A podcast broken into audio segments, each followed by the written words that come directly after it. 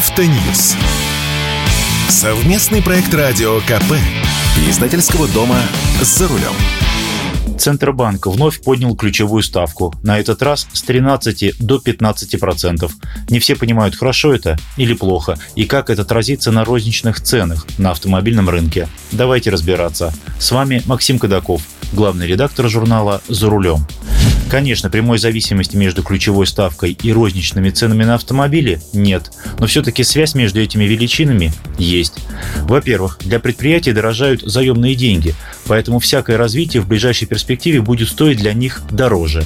А для предприятий, автозаводов и их смежников, которые уже имеют долговую нагрузку, это будет означать только одно – нужно поднимать цены на свою продукцию, чтобы было чем расплатиться с кредиторами. Во-вторых, повышение ключевой ставки неизбежно ведет к повышению кредитных ставок на розничном рынке. После августовского повышения ключевой ставки до 12% я рассказывал на радио «Комсомольская правда» о том, что ставки по автокредитам поднимутся до 21 и даже до 22%. Так оно и случилось. Теперь, когда ключевая ставка выросла до 15%, можно смело говорить о том, что в ближайшем будущем ставки по автокредитам поднимутся до 23 и даже до 24%. Приведет ли повышение ставок по автокредитам к оттоку желающих купить новый автомобиль в кредит? Безусловно. Это же касается и бэушных автомобилей, немалая доля которых тоже приобретается в кредит.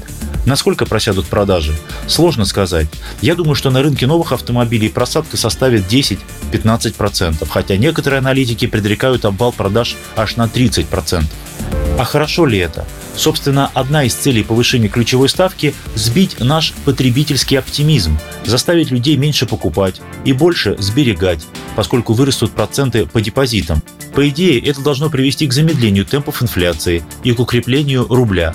Но когда это произойдет и насколько укрепится рубль, сложно сказать прежним значениям доллар по 77-78 рублей мы точно не вернемся, но и доллар жестко по 90 – это, конечно, лучше, чем пляски вокруг 100 рублей за доллар. Что делать в этой ситуации нам, покупателям?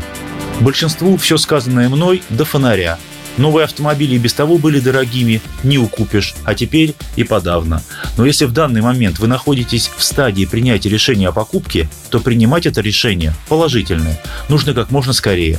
Обычно банки реагируют на повышение ключевой ставки с задержкой. Поэтому если вам одобрили кредит или вот-вот должны одобрить, бегите заключать договор. Иначе через неделю-другую придется оформлять автокредит по более высоким ставкам.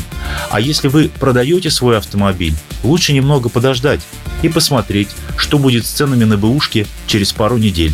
А вообще, принципиально, конечно, ничего не меняется. И все остается так, как говорилось в гениальном фильме Эльдара Рязанова – Каждый, у кого нет машины, мечтает ее купить. И каждый, у кого есть машина, мечтает ее продать.